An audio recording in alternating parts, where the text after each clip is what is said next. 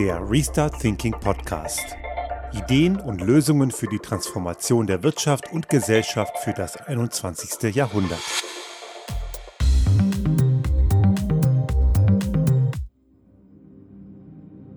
Die heutige Folge geht ein bisschen in die ganze Ecke von Tech Talk.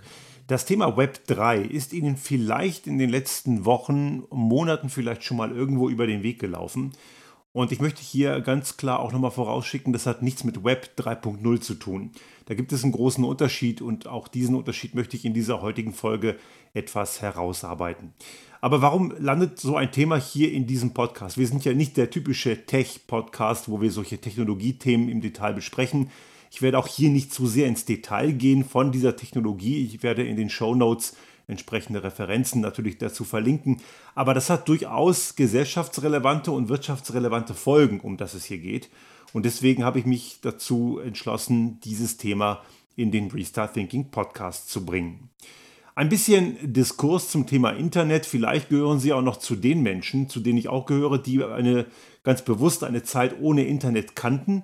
Ich weiß noch damals, als ich zur Schule ging und wenn ich irgendwo eine Klassenfahrt mitorganisieren wollte, habe ich einen Brief geschrieben.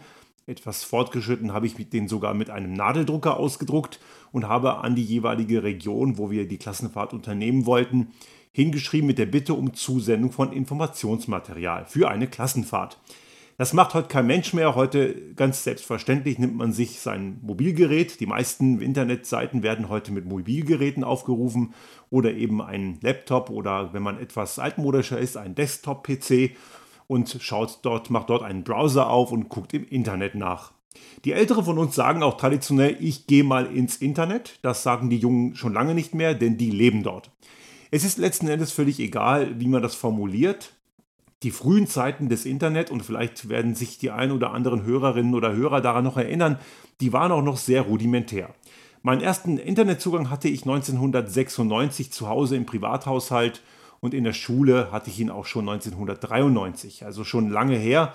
Und es war wirklich so die frühe Phase des World Wide Web. So muss man es ja richtig sagen, denn das Internet selber ist ja sehr viel älter.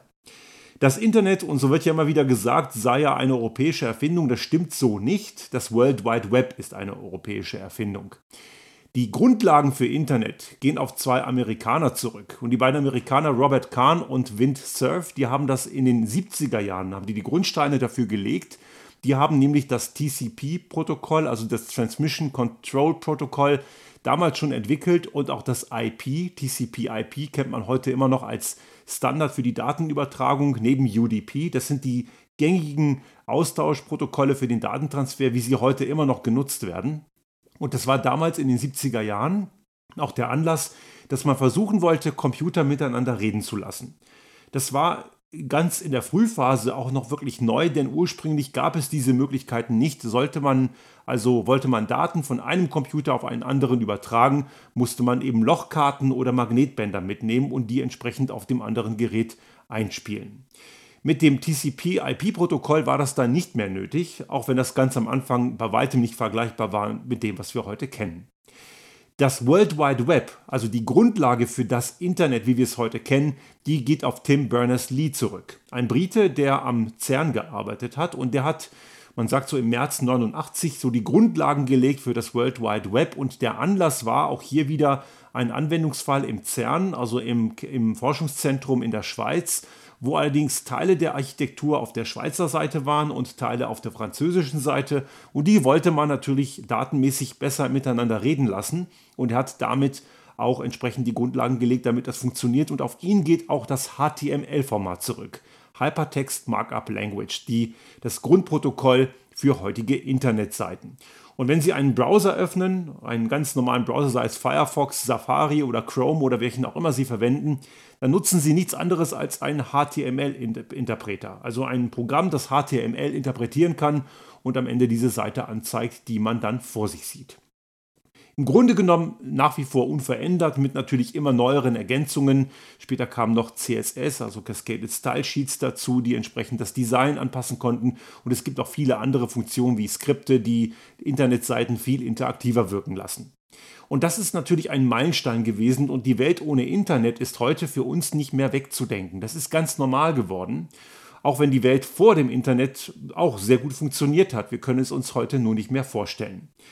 Mein erster Internetzugang, wie, wie, gesagt, war 1996 mit einem 14400 Modem. Das ging noch über die Telefonleitung und einige werden sich noch an eventuell die eine oder andere hohe Telefonrechnung erinnern, die zustande kam, wenn man zu lange im Internet verbracht hat oder wie man im deutschen Sprachraum sagt, im Internet surfte. Dieser Begriff ist auch heute noch zum Teil gängig, wenn auch der Begriff Internet surfen meiner Einschätzung nach, wie ich es wahrnehme, zunehmend wegstirbt weil man ja sich eh im Alltag eigentlich dauert im Internet bewegt, mehr oder weniger intensiv. Es ist ein Teil unseres normalen Lebensalltags geworden. Und jetzt kennen wir natürlich verschiedene Evolutionsstufen von Internet. Das Internet 1.0, 2.0 und dann sollte es auch das 3.0 geben.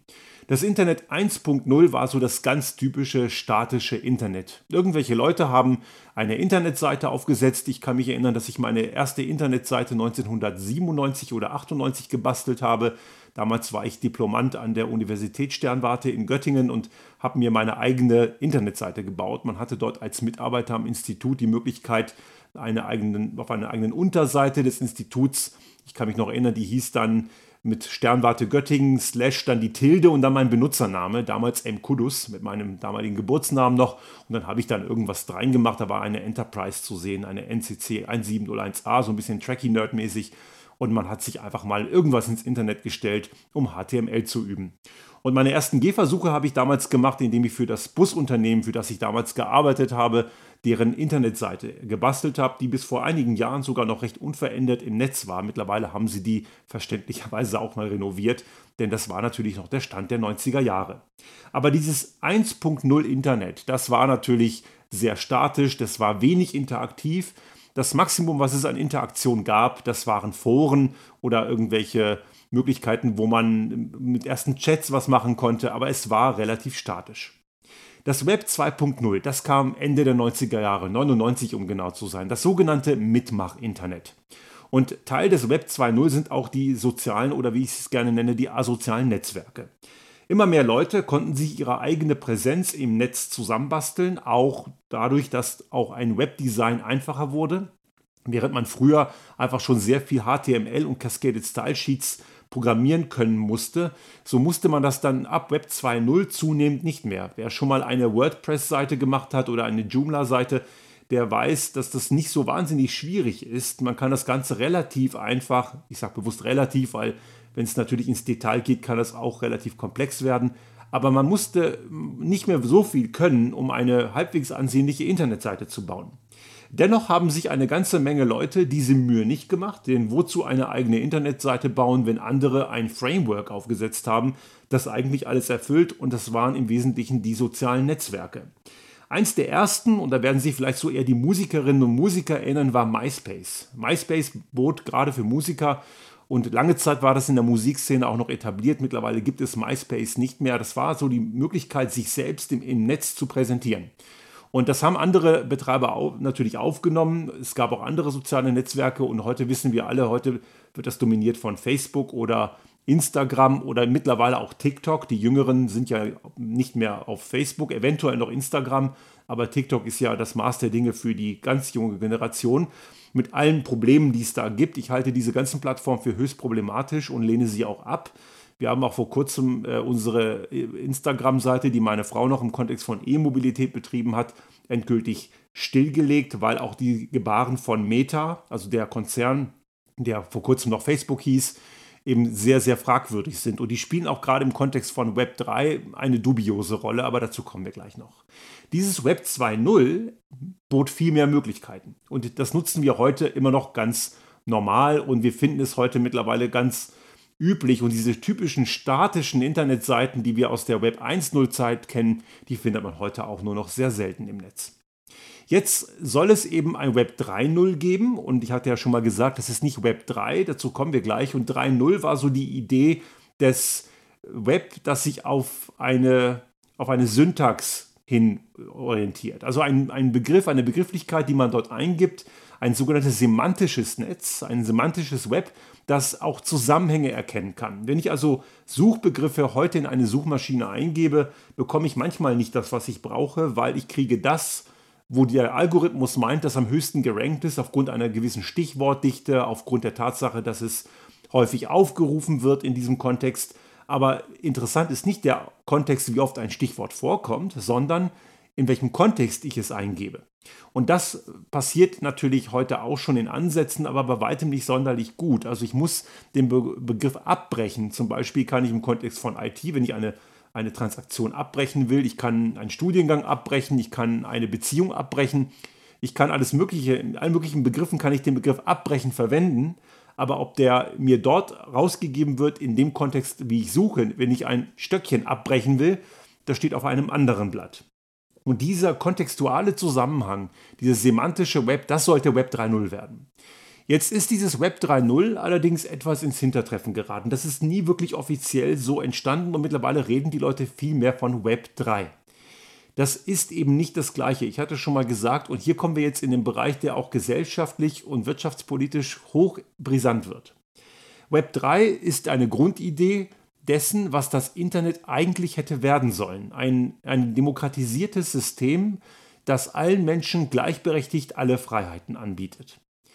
Wir wissen, dass diese Ursprungsidee des Internet pure Illusion ist. Erst im Internetzeitalter haben sich die größten Monopolisten gebildet, die es jemals in der Wirtschaft gab. Große Konzerne wie Alphabet, da steckt ja Google mit drin, oder eben Meta, ex-Facebook oder Apple oder Alibaba, Amazon, diese ganzen Riesen, diese großen, ja muss sagen, schon quasi Monopole, die gab es in, der Aus, in dem Ausmaß und in dieser Macht bisher eben gar nicht. Das ist ein typisches Ergebnis des Internet und allem voran des sogenannten Netzwerkeffekts.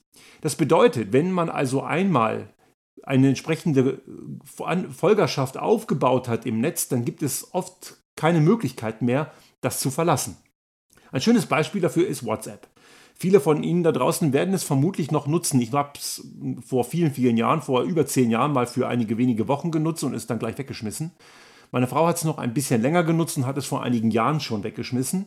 Aber WhatsApp sollte man, wenn es irgendwie geht, bitte gar nicht erst benutzen. Das, was dort passiert, ist von der Privatsphäre her höchst fragwürdig und es gibt schon längst weitaus schlauere Alternativen, wie zum Beispiel Signal oder Threema. Und wir zum Beispiel hosten unser Messenger, den meine Frau und ich alleine nutzen, und das reicht uns auch, auf unserem Server sogar selber. Wir gehen sogar noch einen Schritt weiter. Es gibt also schlauere Alternativen, aber warum verwenden viele Leute, obwohl sie es besser wissen, noch immer WhatsApp? Weil es eben ihr Umfeld und ihre Community auch tut. Und diese Netzwerkeffekte, die führen zu diesen großen Monopolen. Wer also einmal eine gewisse Usergemeinde eingesammelt hat, der hat recht gute Chancen, dass ihm diese Usergemeinde treu bleibt, egal was sich dieser Anbieter für krumme Dinger leistet. Und Mark Zuckerberg und sein Meta-Imperium sind dafür ein gutes Beispiel, denn eigentlich müsste dieser, dieser Konzern längst pleite sein. Der dürfte gar nicht mehr existieren, aber weil sich viele Menschen von diesen Nutzern, von, von, diesem Ange von diesen Anbietern abhängig fühlen, existiert er noch und druckt immer noch Milliarden. Und das ist eben ein wesentliches Problem, wo natürlich es für viele Nutzerinnen und Nutzer schwierig ist, aus diesem Netzwerkeffekt rauszukommen. Das führt aber dazu, dass das Internet eben nicht diese demokratisierte, strukturierte Plattform ist, die wir uns eigentlich gewünscht haben und die es nach den Ideen der Urväter des Internets eigentlich hätte sein sollen. Und jetzt sagen einige, das Web 3 könnte genau das sein. Und da gibt es jetzt einmal die Euphoristiker, die sagen, das ist es jetzt, jetzt machen wir das, jetzt wird das Internet endlich frei, es wird demokratisiert, es wird unabhängig von den Großen. Und da gibt es eher die Leute, die sagen, Moment, so eine tolle Sache ist das nicht, weil dort sind plötzlich Dinge nicht mehr wirklich unter Kontrolle, es gerät außer Kontrolle. Ich zähle mich eher zu den letztgenannten. Ich halte das Web 3 in seiner Grundidee durchaus für schwierig. Was steckt dahinter? Sicher haben viele von Ihnen schon mal den Begriff Blockchain gehört und ich habe vor einigen Monaten in diesem Podcast auch schon mal was über Kryptowährungen gemacht. Kryptowährungen sind ja so die prominenteste Anwendungsart für Blockchain-Technologie. Blockchain ist ja letzten Endes ein Datenbanksystem, das dezentral strukturiert ist. Also ich habe nicht mehr einen Datenbankeintrag auf einem Server, sondern in vielen kleinen Päckchen zerteilt in einer Kette von kleinen Datensätzen. Und diese Kette von einzelnen Datensätzen, die haben sogenannte Tokens, die zusammenpassen müssen. Das bedeutet, in einem Blockchain-System habe ich die Möglichkeit, relativ fälschungssicher vorzugehen. Denn ich müsste dann, möchte ich einen Datenbankeintrag fälschen, die gesamte Kette fälschen, samt der Tokens, die dort drin stecken. Und da es beliebig viele Kopien davon geben kann, müsste ich alle diese Kopien dieser Blockchain auch noch fälschen. Und das ist nach jetziger Erkenntnis eigentlich nicht möglich. Das bedeutet, ich sage das ein bisschen einschränkend, weil ich weiß nicht, was in 10, 15 Jahren ist, aber grundsätzlich nach heutiger Erkenntnis geht das gar nicht. Also einerseits hat die Blockchain eine hervorragende Möglichkeit, dass man diese Einträge, diese Datenbankstrukturen nicht beeinflussen kann. Der, der andere Punkt ist, dass diese Blockchain einem Nutzer einer Identität, einer digitalen Identität, die eigentlich auch eine reale Identität sein sollte, zugeordnet ist. Das bedeutet, dass wenn ein Eintrag in der Blockchain drinsteht, dann ist er klar personalisiert einer gewissen Person. Und nur diese eine Person hat dann am Ende auch einen Einfluss drauf, diesen Eintrag zu verändern. Jetzt haben wir diesen Effekt, dass wir das natürlich in vielerlei Hinsicht nutzen können. Und die Kryptowährungen sind ein typisches Beispiel dafür.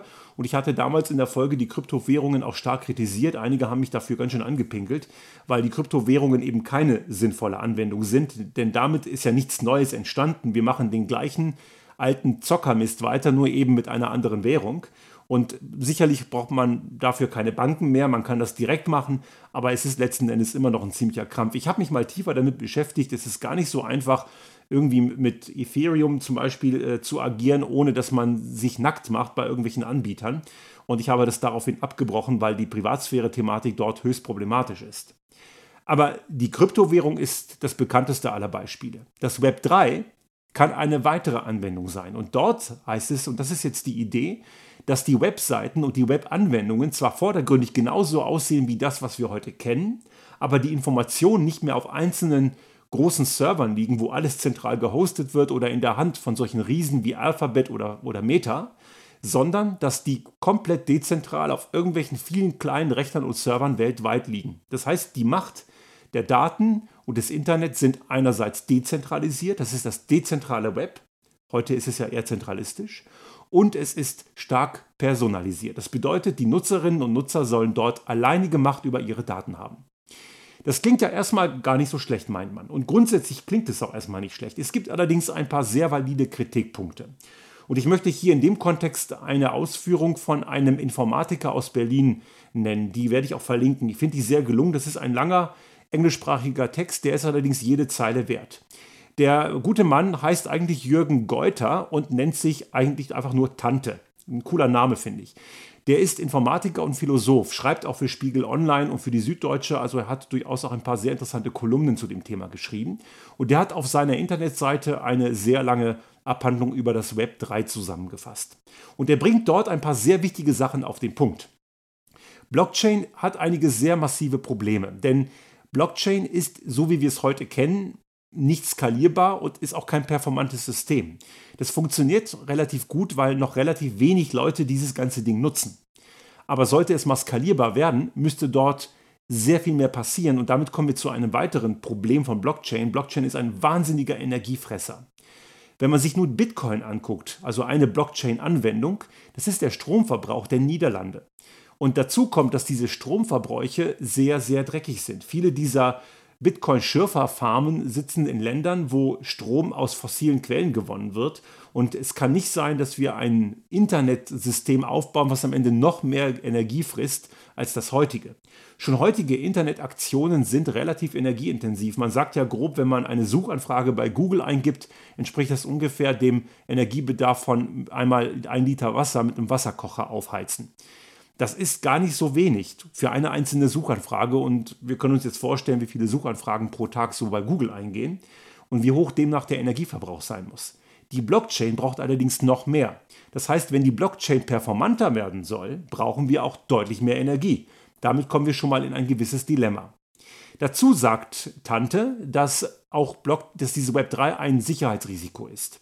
Wenn ich dort Bezahlsysteme habe, dann haben die zwar den Vorteil, dass ich sagen kann, ich brauche keine Mittelsinstanz mehr wie eine Bank oder ein Kreditkarteninstitut. Klar, man wird unabhängiger. Und diese ganze Idee der Kryptowährung ist ja auch als Resultat der damaligen sogenannten Finanzkrise 2008 entstanden, wo man dann gemerkt hat, dass Banken in Straucheln kommen. Und das war ja so einer der Auslöser für diese Technologie. Aber die Problematik ist, sollte mir mal irgendwie Geld geklaut werden, weil ich irgendwo vielleicht auch, es gibt ja auch Identitätsdiebstähle und so weiter, oder man vertut sich irgendwo, ich kann eine Kreditkarte sperren lassen und die Kreditkarteninstitute stehen auch in einem gewissen Umfang in der Haftung. Passiert mir das in einer Blockchain-basierten Welt, im Web 3, dann ist es weg. Ich habe keine Instanz mehr, wo ich mich dran wenden kann und sagen, hier mach mal eine Rückabwicklung. Damit haben wir entsprechende Sicherheitsrisiken. Dazu kommt, dass es und so sagt Tante, dass dieser, das ganze Web 3 ein Anwendungsfall für die Blockchain geworden ist. Eigentlich sollte es ja andersrum sein. Wir nutzen eine Technologie, weil wir ein spezifisches Problem lösen wollen. Hier besteht die Annahme, dass es andersrum ist. Wir brauchen etwas, wo wir Blockchain cool nutzen können und damit haben wir uns einen Anwendungsfall erschaffen. Es gibt auch weitere Themen, auch die thematisiert er. Wenn wir zum Beispiel Hasskommentare reinhauen, in einem Web 3 wären die eben nicht mehr zentralisiert auf einem Server, wo wir dann am Ende sagen können, hier, das geht so nicht und irgendwelche Staatsanwaltschaften rücken dann vor und zwingen ein Unternehmen wie Fakebook, also Meta oder irgendwelche anderen sozialen Medienprovider zum Löschen. Das ist zwar nicht einfach, auch heute nicht, aber grundsätzlich wäre es möglich. Und wir haben ja die Tage gehört, selbst äh, Telegram hat mittlerweile einige Kanäle von Attila Hildmann gelöscht. Also anscheinend passiert ja auch gerade was, weil sich dort über Google vermittelt Kontakte ergeben haben zwischen deutschen Strafverfolgern und einigen Insidern aus dem Telegram-Inhaberkosmos. Das geht in der, im Web 3, wenn das alles dezentral ist und ein Kommentar mit einer Identität verknüpft ist, eben gar nicht mehr dann müsste ich diese Person kriegen und diese einzelne Person kann am Ende tun und lassen, was sie will. Ob man sie kriegt, ob man sie identifiziert, ob sie es dann auch wirklich tut. Die kann ja auch da im Ausland sitzen. Ich kann also nicht auf einen Betreiber zugehen und sagen, lösch das bitte. Dann geht es nur noch über diese einzelne Person. Natürlich gibt es dort viele Chancen, auch gerade für die Künstlerszene, die haben da auch eine gewisse Euphorie, diese sogenannten NFTs, diese Non-Fungible Tokens, also digitale Identitäten im Netz, digitale Zertifikate, also man erschafft ein digitales Kunstwerk und ein NFT sorgt dafür, dass man die Exklusivität hat, auch wenn das vielfach kopiert werden könnte, aber nur einer hat eben genau dieses, dieses Ursprungswerk. Twitter hat jetzt angekündigt, die wollen das Ganze äh, auch, auch kennzeichnen bei demjenigen, der das Original hat, mit irgendeinem Farbrahmen oder sowas. Aber letzten Endes ist das immer noch nicht die reale Welt. Und die Frage ist, inwiefern hat das wirklich einen Wert? Dort werden fiktive Werte aufgebaut, die durchaus fragwürdig sind. Dieses Web 3 hat also viele Schattenseiten und es gibt dazu noch einige mehr. Das Problem ist nämlich auch hier, diese freie Welt, dieses freie Internet ist heute schon ein Stück weit torpediert worden, weil da mittlerweile eine ganze Menge Venture Capital Typen drauf sitzen. Und äh, Jack Dorsey, der ehemalige CEO von Twitter, hat das auch mehrfach bemängelt, dass mittlerweile durch diese Venture Capital Aktiven, die schon bereits auf dem Web 3 draufhängen, die Unabhängigkeit, die es haben soll, eigentlich jetzt schon nicht mehr gegeben ist. Dazu kommt noch, und das ist, geht ein bisschen in die Thematik der Problematik dieser wirklich der Frage der Unabhängigkeit und des äh, Regulierens. Ja, regulieren mögen ja viele nicht, aber es braucht ein gewisses Regulativ. Wir haben ja schon mehrfach hier die Frage von Freiheit diskutiert. Freiheit braucht Spielregeln. Es braucht neutrale Instanzen, rechtsstaatliche Eingriffsmöglichkeiten, damit gewisse Dinge eben nicht aus dem Ruder laufen. Und genau das ist das, was das Web 3 nicht kann. Und da steckt eben auch dieser libertäre Geist drin. Wir haben mal auch eine Folge gemacht über Libertarismus. Die werde ich auch nochmal verlinken. Ich glaube, das ist nochmal ein Punkt, der hier mit reingeht. Die großen Verfechter vom Web 3 ist genau diese libertäre Szene. Und nochmal, das hat nichts mit Liberalismus zu tun. Der Liberalismus, so sehr man ihn auch kritisiert, gerade der Neoliberalismus oder Marktradikalismen, die müssen massiv kritisiert werden, weil sie schaden ja enorm. Aber der Liberalismus akzeptiert noch ein Regulativ eines Rechtsstaats. Der Libertarismus macht genau das nicht mehr. Wir haben diese Thematik vor ein paar Wochen diskutiert im Kontext von Peter Thiel, der ja mit seinen Aktivitäten und Palantir, einem sehr fragwürdigen Unternehmen, in die Schlagzeilen geraten ist, weil er Ex-Kanzler äh, Sebastian Kurz, der ja durch Inkompetenz aufgefallen ist, einen Job gegeben hat. Sehr dubiose Geschichte. Und diese ganze Sache hat ein bisschen das, den Blick drauf geworfen auf diese libertäre Szene. Und das Web 3 ist eigentlich ein hervorragendes Werkzeug für Libertarismus, wo es kein Regulativ mehr geben soll, wo nur diejenigen anschaffen, die das Geld haben. Und das führt uns dann zu ganz großen Problemen. Das würde genau zu dem Gegenteil führen, von dem was es eigentlich verspricht, nämlich die Demokratisierung und die echte Partizipation eines Internet. Internet ohne Regelwerk wird es nicht wird nicht funktionieren, zumindest nicht, wenn man ein freies Internet haben möchte.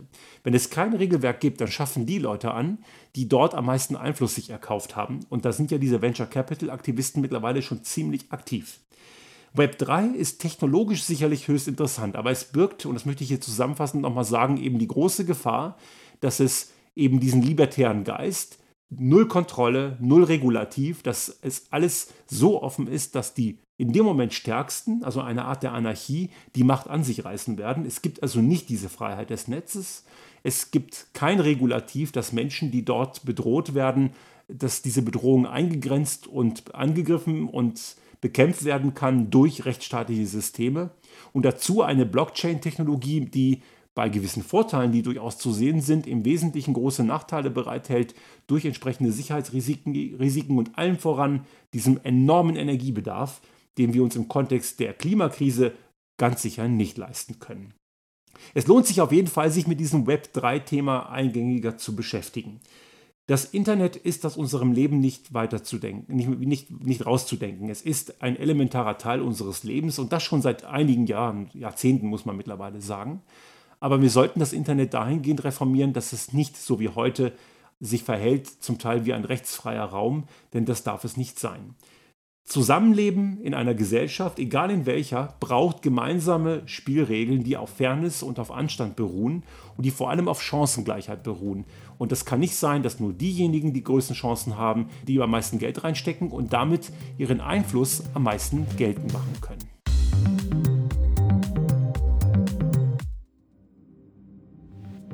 Sollte Ihnen unser Podcast gefallen haben und Sie auch künftig keine Folge verpassen wollen, dann abonnieren Sie uns einfach auf den gängigen Kanälen wie zum Beispiel iTunes, Spotify oder anderen Podcast-Hostern oder auch auf unserem YouTube-Kanal finden Sie immer mit dem einen Tag Verzögerung die aktuelle Folge unseres Restart Thinking Podcast und selbstverständlich freuen wir uns in Zeiten der Aufmerksamkeitsökonomie über das eine oder andere Like.